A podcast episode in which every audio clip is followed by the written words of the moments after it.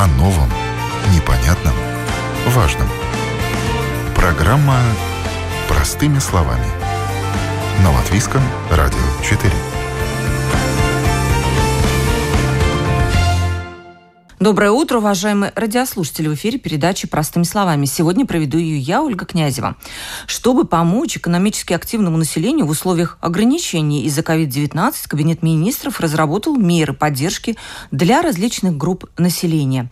Одна из таких мер – это пособие по простою для работников, а также субсидирование заработной платы. Пособие по простою мы уже знаем, что это такое. В первую волну ковида весной государство уже выплачивало такие пособия. То субсидирование заработной платы – это совершенно новая мера поддержки. И сегодня мы разберемся, чем пособие по простой отличается от субсидирования заработной платы. Также узнаем о главных проблемах, с которыми может столкнуться предприятие или самозанятое лицо при получении такого рода помощи. Ну и в принципе расскажем, на что можно рассчитывать сегодня работникам, которые испытывают трудности и предприятия в том числе. Напомню только, что выплаты пособий по простой занимается служба государственных доходов, то есть она администрирует выплату пособий. И именно с экспертами этой службы мы сегодня будем разбирать эту тему. Сейчас на линии у меня первый эксперт Инна Рейншмидте, заместитель директора Департамента содействия уплате налогов Службы государственных доходов. Она расскажет, как подать заявку на пособие попростую для тех, кто занят на предприятии, то есть является обычным работником предприятия на зарплате. Какая поддержка доступна в случае простой для работников, работающих неполный рабочий день? Как правильно подать заявку в системе электронного декларирования ЕДС – и в каких случаях на пособие рассчитывать не стоит, оно просто не будет положено. Итак, у нас на связи первый эксперт. Инна, здравствуйте. Добрый день. А, ну, начнем. Расскажем нашим слушателям а, по пособию простую, по простую. Значит, а, они, в общем-то, весной тоже выдавались, и мы уже представляем хотя бы, что это такое. Но каково главное отличие условия предоставления пособий по простую сегодня, в отличие от периода весной? Да, это хороший вопрос, спасибо.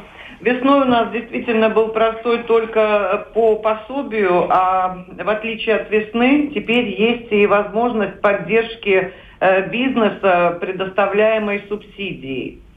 Э, что можно сказать, что, что общего между двумя этими э, кабинетом министров принятыми условиями? Значит, сроки подачи и главный критерий – это спад оборота 20%.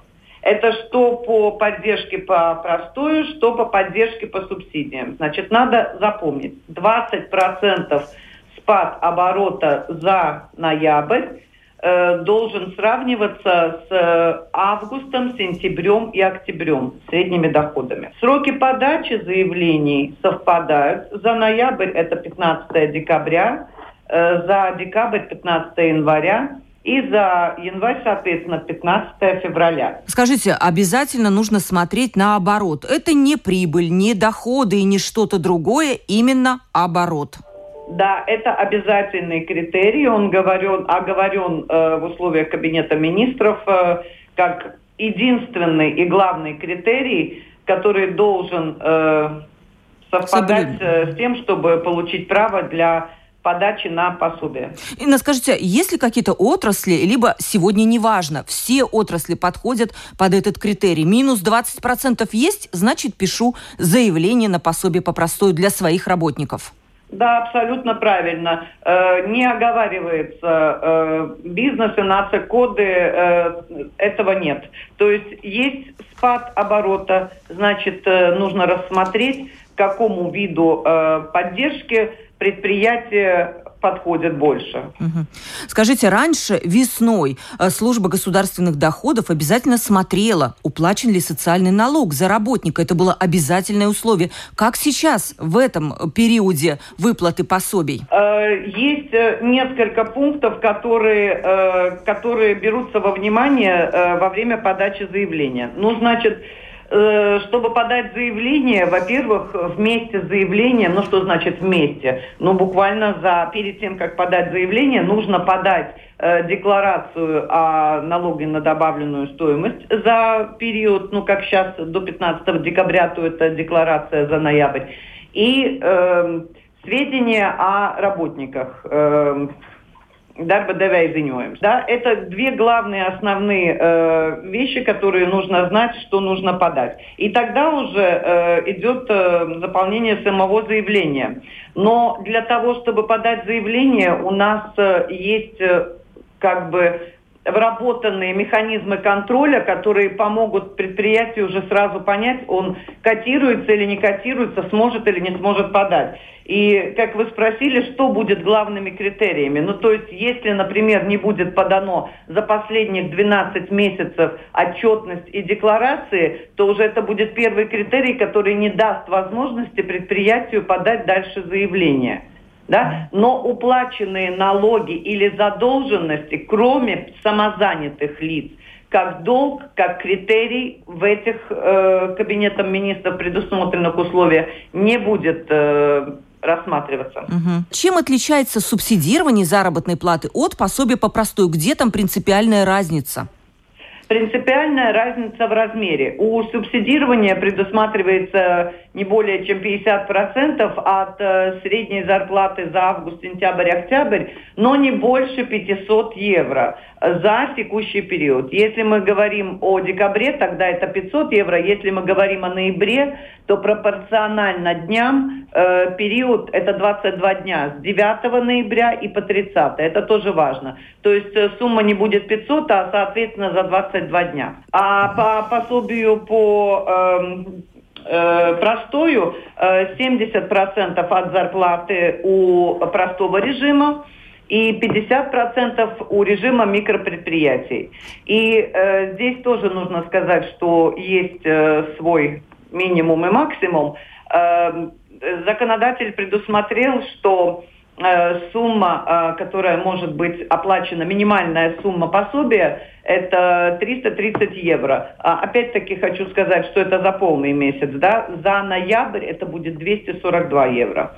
И э, максимальный размер пособия это 1000 евро, э, которая будет в декабре за весь месяц, а соответственно в ноябре 733. Что важно и что нужно понять, что в таком объеме пособие не может получить каждый работодатель что это общая максимальная сумма, которую может получить работник. То есть будет браться во внимание э, последовательность подачи заявлений. Ну, как пример можно сказать, например, подали заявление три предприятия, э, в каждом у работника зарплата, скажем, 150 евро. У одного Тогда, работника, да, я а, замечу, одного, да? Одного, да. одного, угу. конечно, конечно, да. Подает заявление только работодатель а, э, за своих работников. А пособие получают работники э, при, э, ну, при оба вида э, пособий. Э, только э, ну, значит, 150 э, евро. И тогда в первом предприятии, э, за которое подано заявление, работник получит, ну, если будем говорить за декабрь, чтобы было понятно, да, 330 евро. Несмотря на то, что его зарплата была 150, да, 330 евро, э, это будет, это максимально, ми, минимальный размер. сумма пособия. Э, по расчету получается от 150 евро 70% это 105 евро. Но так как э, законодатель предусмотрел, что не может быть меньше э, в одном из предприятий, не может быть меньше минимального, да, то, то здесь будет даваться 330. Соответственно, у второго и третьего предприятия, у которых тоже этот работник получал по 150 евро, у него будет 70% от суммы. Это по 105 евро в каждом из этих предприятий. Ну тогда работник получит 330 за первое и 210 вместе за второе, за третье, это 500, 40 евро, да. да? Скажите, вот субсидирование заработной платы и пособие по простою. Насколько я понимаю, субсидирование заработной платы относится к работникам, которые работают, но рабочий день их стал меньше и заработная плата упала. А по пособию по простою речь идет о действительно простое, либо я ошибаюсь. Нет, абсолютно правильно. Э, но эм, работник может быть э, и в периоде, э, например, в простой, ну, скажем, большой магазин э, центр Альфа, да, где э, в рабочие дни магазин работает, а в субботу-воскресенье магазин закрыт.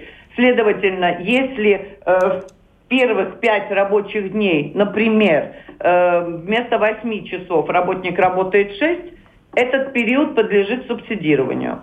А если в субботу и воскресенье работник не работает, это простой. Э, важно знать, что этого работника можно э, э, просить за оба вида пособия. Только периоды, э, э, за которые просится вид простой, не должны пересекаться. Ну, если с 9 э, ноября, например, по 13 ноября у, работника было субсидированное время, уменьшенное время работы, и его можно подать на это субсидирование, то 14-15, например, это простой да? Да, Чтобы понятно. Э, сроки подачи не пересекались. Да. Кстати, очень важное условие, про которое мы сейчас скажем. При субсидировании заработной платы работодатель обязан доплатить своему работнику размер до полного размера заработной платы, то есть э, доплатить. Будет ли служба государственных доходов проверять, сделал это работодатель или нет? Э, явно это не будет сейчас э, в этот период. Мы будем стараться выплатить э, как можно быстрее пособие и контролировать, э, как э, и сколько выплатил работодатель, мы в этот период и не видим.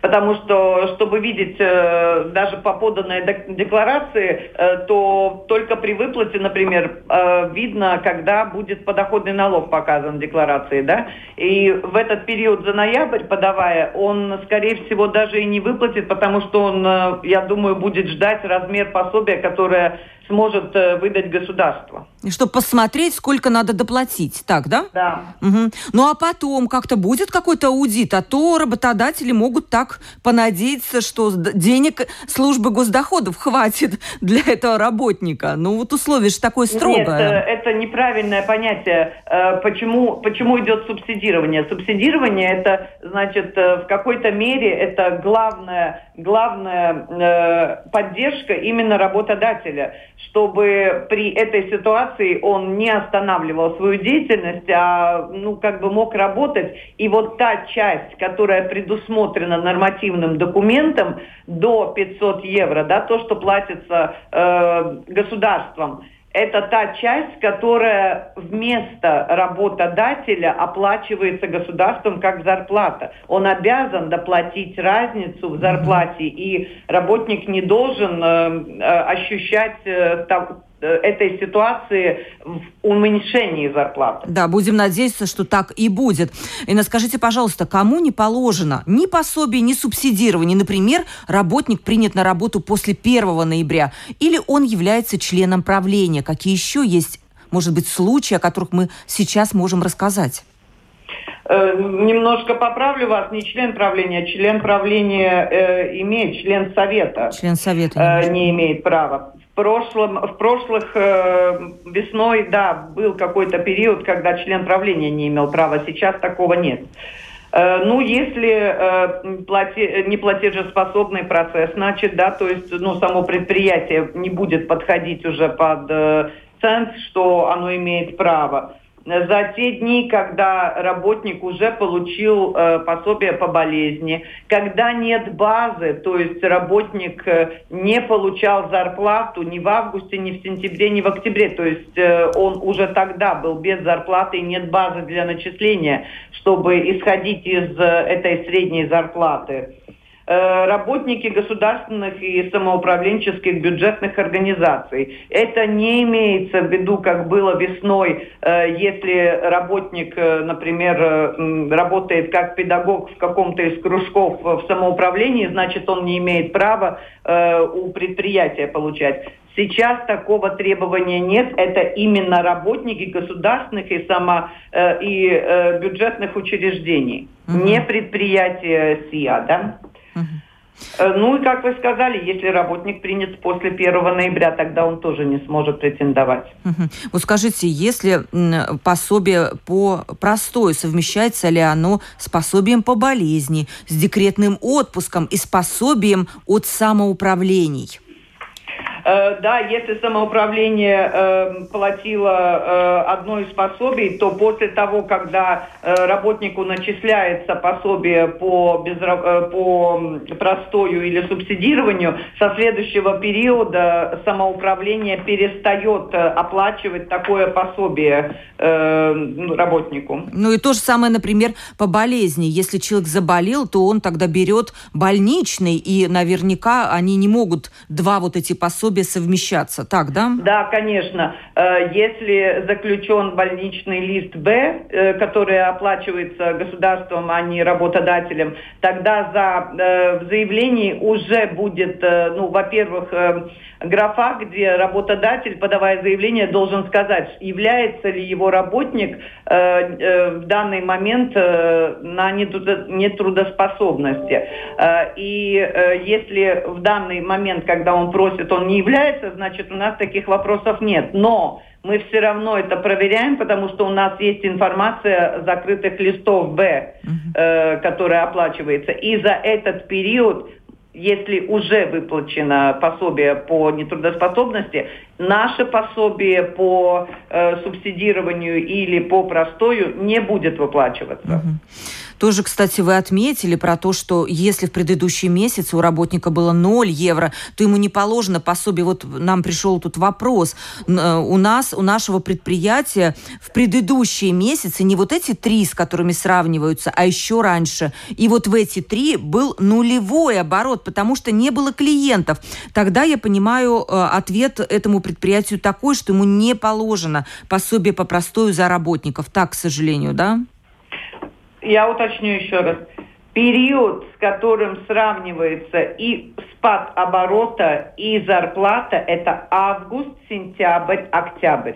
Если идет речь о периоде не этих трех месяцев, а еще раньше, то тот период не будет браться во внимание. Только три Только месяца. август, сентябрь, октябрь. И зарплата, и оборот. Вот еще один нестандартный вопрос. Работник спрашивает, «Э, я обратился к своему предприятию спросить, положено ли мне пособие по простою, но директор ничего не хочет подавать, можно ли как-то на него повлиять? Нет, э, Ничего. потому что кабинет министров э, принял два этих постановления как э, помощь предприятию. И э, сам работодатель, он, э, он решает, э, находится ли предприятие э, в простой его работники или предприятие все-таки работает или он будет подавать на субсидирование и подходит ли он по всем критериям. Uh-huh. Это решение работодателя. Если работодатель не подает, значит, э, такого простое быть не может, и работодатель сам должен оплатить работнику зарплату, и если здесь есть какой-то Э,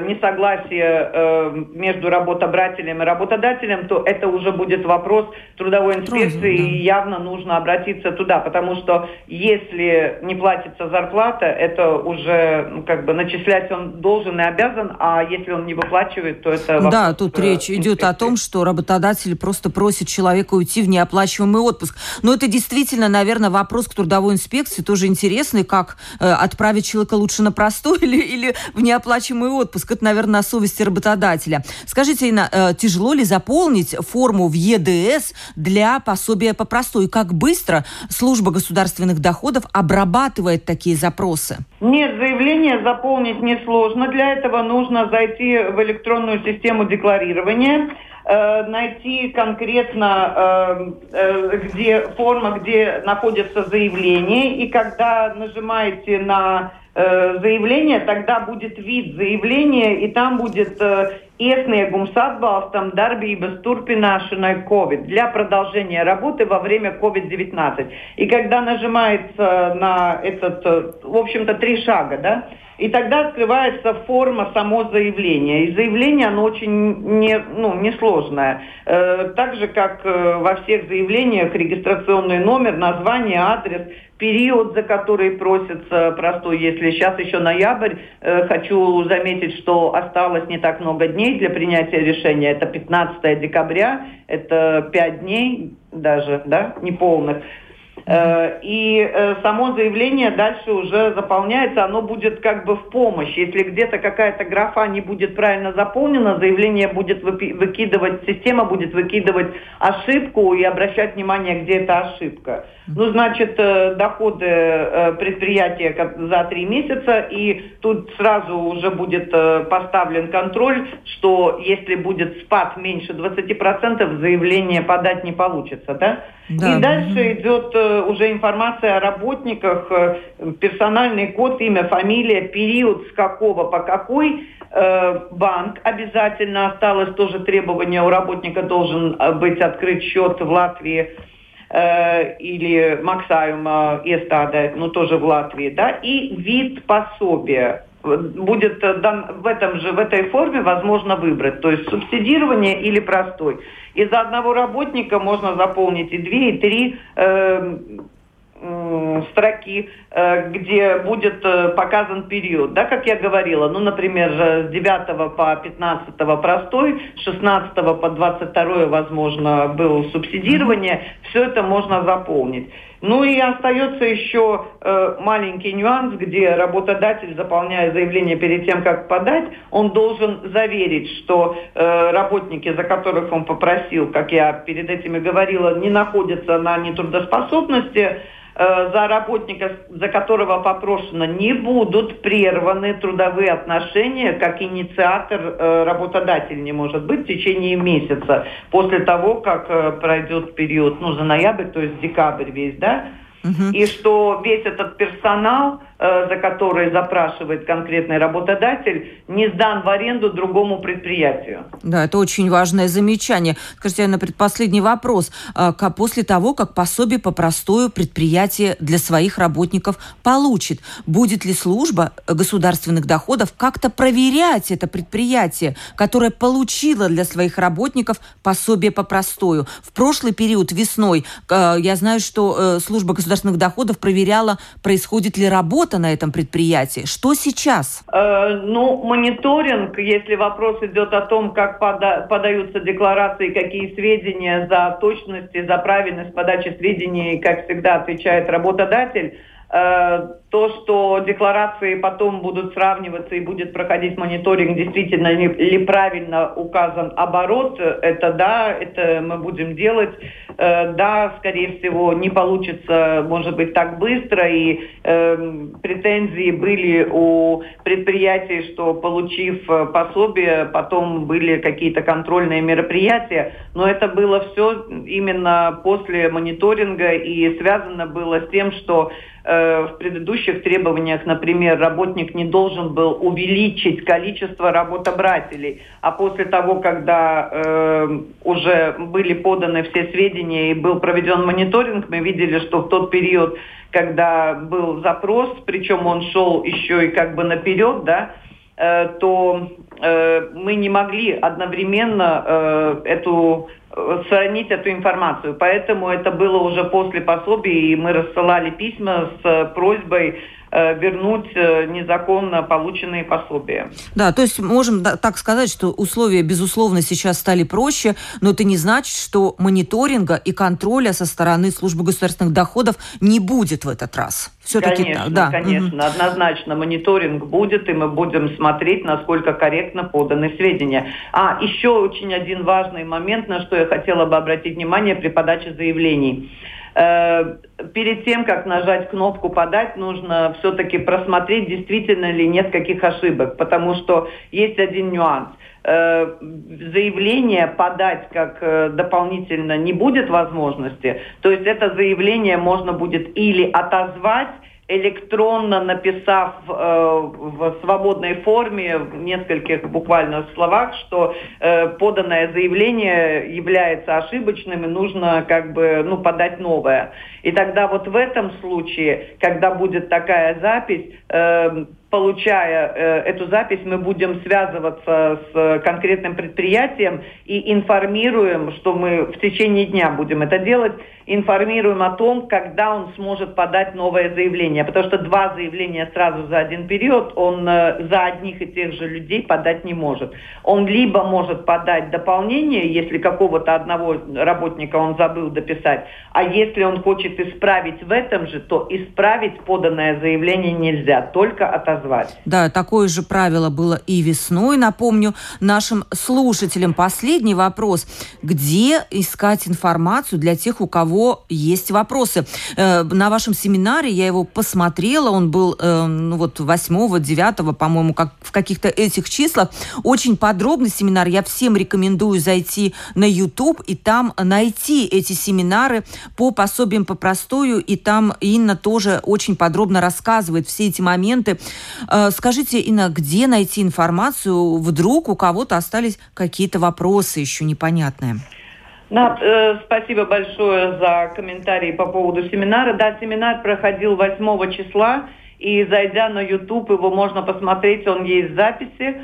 Эм, э, вопросы, которые были заданы во время семинара, часть на вопросов мы ответили во время семинара, а вторую часть мы ответили письменно, и буквально вчера уже э, должна была появиться информация в домашнем листе, Э, э, на ответы на все вопросы. Да. Может быть, еще, если у кого-то есть вопросы, могут позвонить по консультативному телефону службы государственных доходов и спокойно эти вопросы задать, чтобы лучше заполнить все заявления правильно, чем потом отзывать и делать вот эти лишние движения. Так, да? Да. Да. Спасибо большое. С нами был на, свя- на связи эксперт службы государственных доходов, заместитель директора департамента содействия уплате налогов службы государственных доходов Инна Рейншмидта. Спасибо, Инна, большое за комментарий. Спасибо, хорошего дня. Да, до свидания.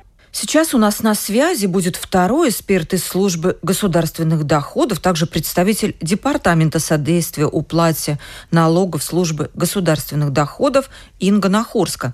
Она расскажет о том, как самозанятые лица могут подать заявление по простой. Отмечу только очень большую разницу. Если речь идет о работниках, которые заняты на обычном предприятии, то за них пособие по простою оформляет работодатель никак иначе. Но если если речь идет о самозанятых лицах, то они сами подают заявление на получение пособия по простой. Это очень принципиальная разница, поэтому и эксперты у нас разные. И сейчас мы свяжемся с Ингой Нахорской.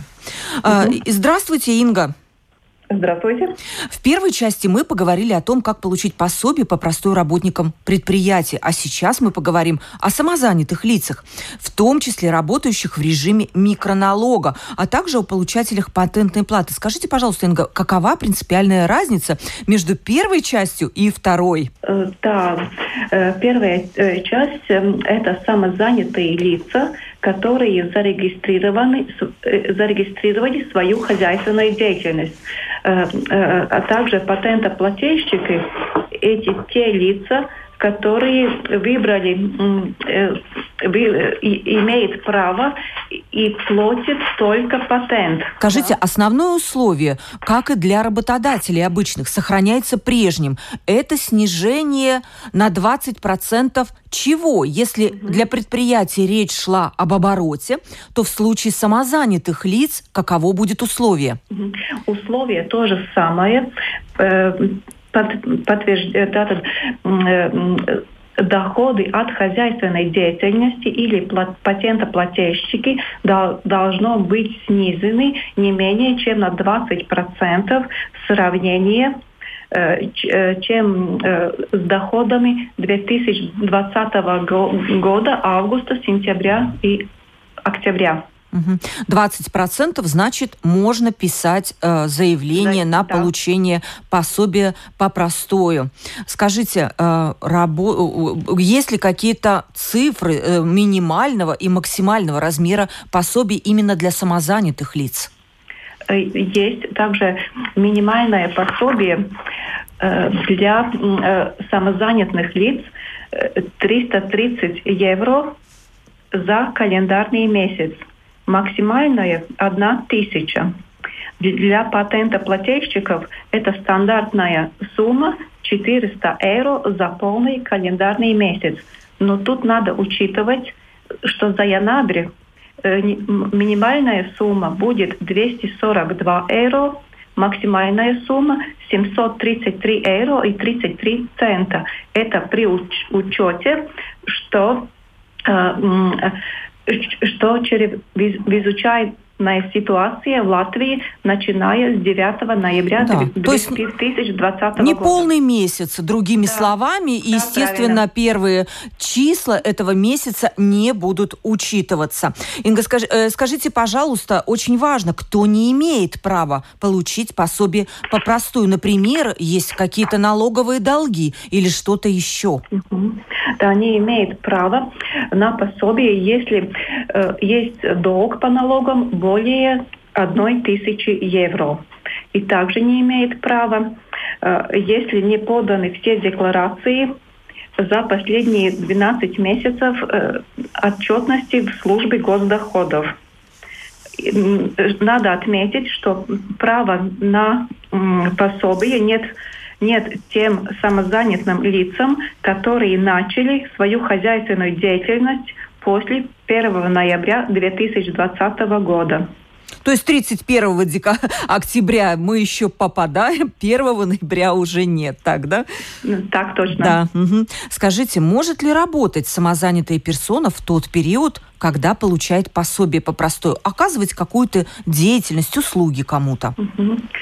За тот период, который подано заявление э, на поддержку простое, самозанятое лицо не имеет права работать. Вы будете как-то это отслеживать, и если вдруг вы заметите, что есть какая-то деятельность, то можно, наверное, лишиться этого пособия, так, да? Э, да, мы будем, будем проверять, и при выплате э, простое, и также в прежнем, э, в будущем, какие отчеты будут подаваться и какая информация у нас будет о самозанятной э, персоне, и если мы э, констатируем, что поддержка выпла- э, выплачена не, не обоснованно? Не, обоснованно, э, то, э, тогда эту сумму надо будет вернуть в бюджет. Я очень хочу напомнить радиослушателям, что такие случаи были весной, когда был первый период выплаты пособий по простую, и поэтому просьба относиться к этим условиям очень серьезно, иначе можно потом, ну, просто получить такую неприятную ситуацию, когда пособие выплачено, оно уже может быть потрачено, а его потом надо вернуть. Поэтому, пожалуйста, следите следите за всеми ограничениями, о которых сегодня говорили и говорят еще наши эксперты. Тех м, получателях пособия, которые уплачивают патентную плату. Какая там особенность есть получения пособия?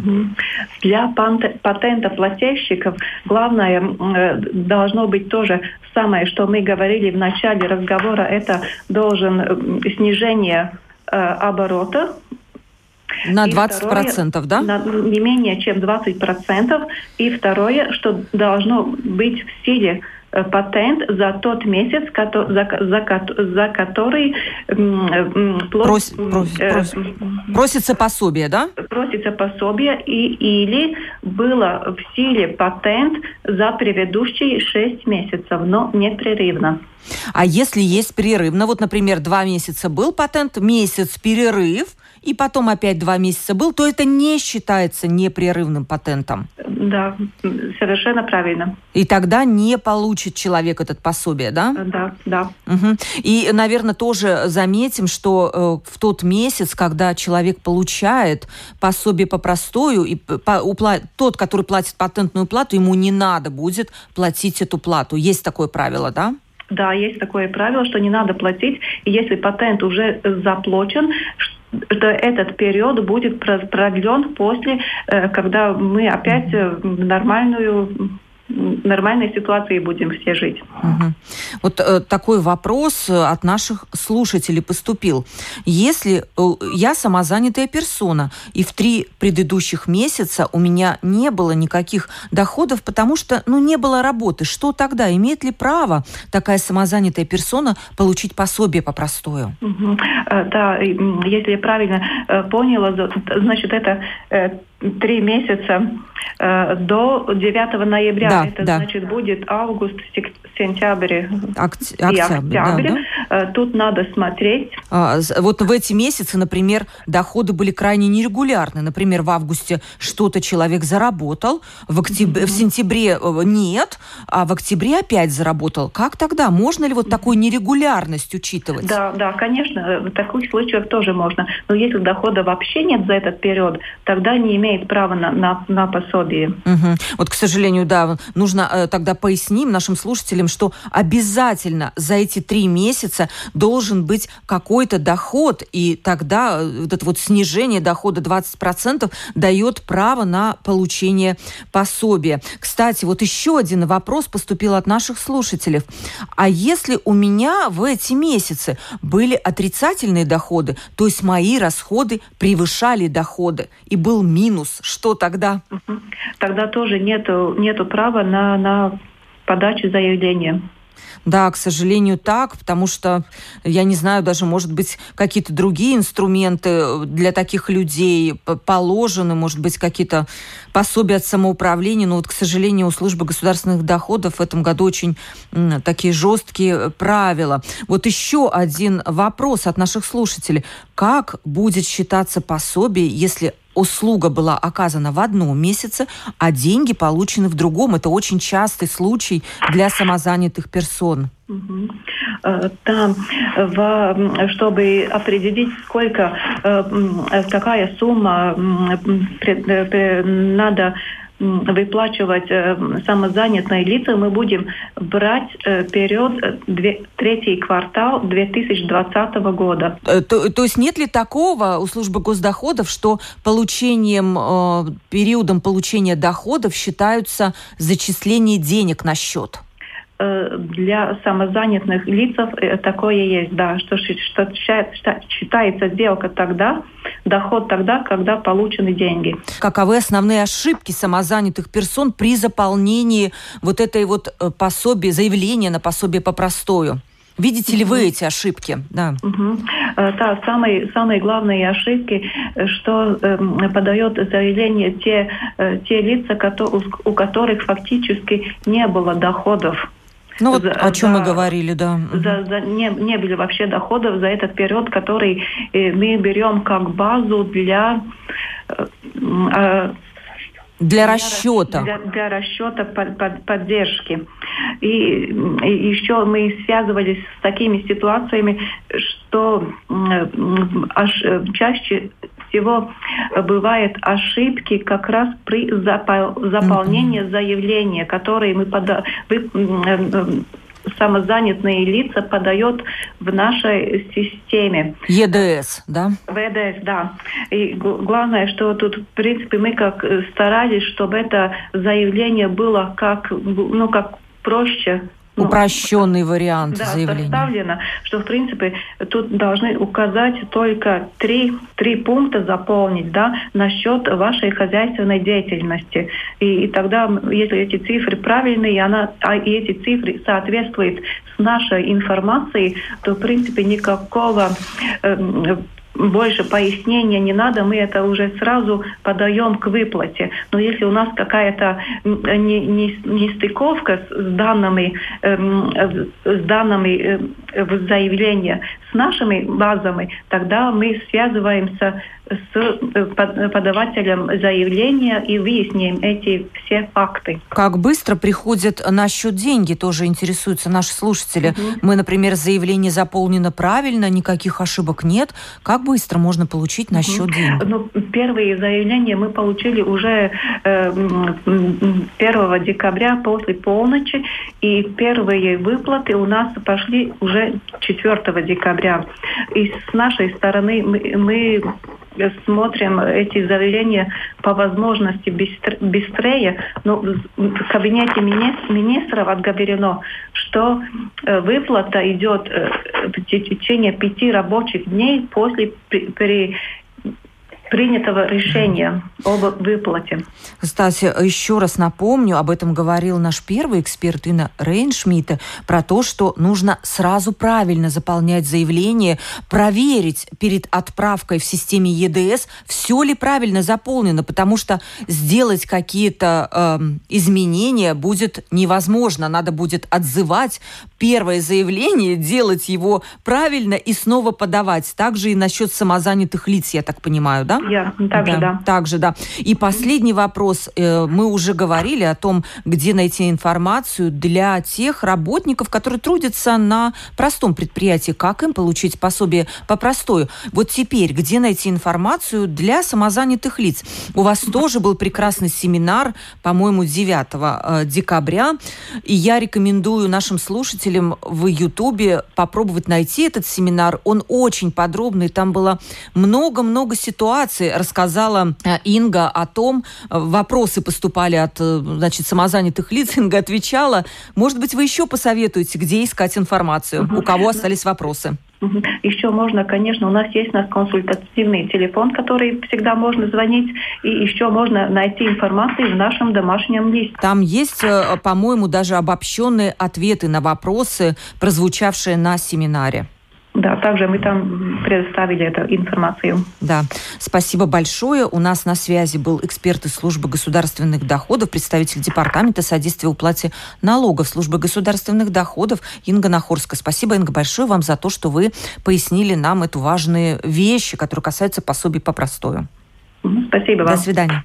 До свидания. Сегодня мы говорили о том, как государство помогает тем, кто остался без работы или у кого снизился рабочий день, у, у снизились доходы. И одна из таких мер – это пособие по простою для работников, а также субсидирование заработной платы. Мы сегодня поговорили с экспертами службы госдоходов, которые администрируют этот процесс, о том, как подавать пособие по простую, кто имеет право на это, кто нет, какие есть ошибки типичные, и что нужно знать э, тем, которые вот сейчас хотят срочно получить деньги, потому что деятельность предприятия, наверное, осложнена из-за пандемии ковид. С вами была Ольга Князева.